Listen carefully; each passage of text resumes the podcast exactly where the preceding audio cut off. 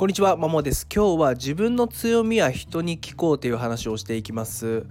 まあ、そろそろ推薦、まあ、選抜ですね、大学受験を控えている方の推薦選抜が始まって、まあ、志望理由書とかに、まあ、自分の強み、自己 PR を書く場所があると思うんですけども、大体その時って、まあ、自分自身で考えた自分の強みを書いて、まあ、それに伴ってるエピソードを書いてそれがどう大学の勉学で役立つかっていう流れで書くと思うんですけどもこの強み自分自身が考える自らの強みって大体間違っていることが多いかなっていうふうに思いますね。まあ、ジョハリの窓って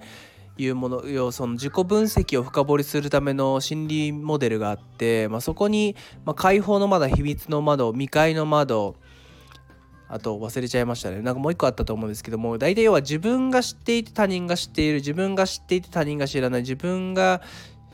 知らなくて他人が知っている自分も他人も知らない4つの窓があるという中で、まあ、自分自身が知っている窓ってたかが知れていて要は自分が知らないけど他人は知っている部分だったりまあ要は自分のこと自分自身じゃ知れてないけど実は旗から見た他人から見たら、えそういうのがあったりとか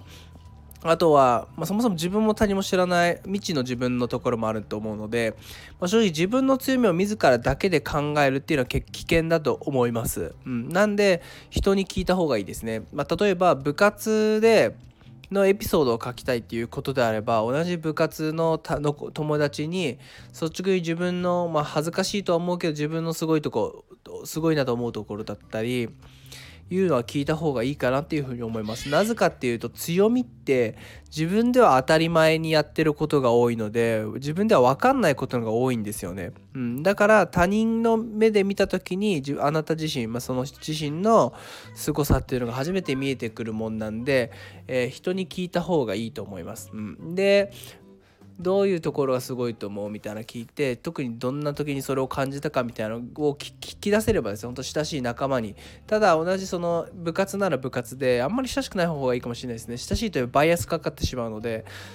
まあ、同じ部活の仲間だったり部活のエピソードを書きたい部活の仲間アルバイトであればアルバイトの仲間にそういう部分を聞いた方がいいかなっていうふうに思いますね、うん、でそれで結構出来上がると思います。はい。以上です。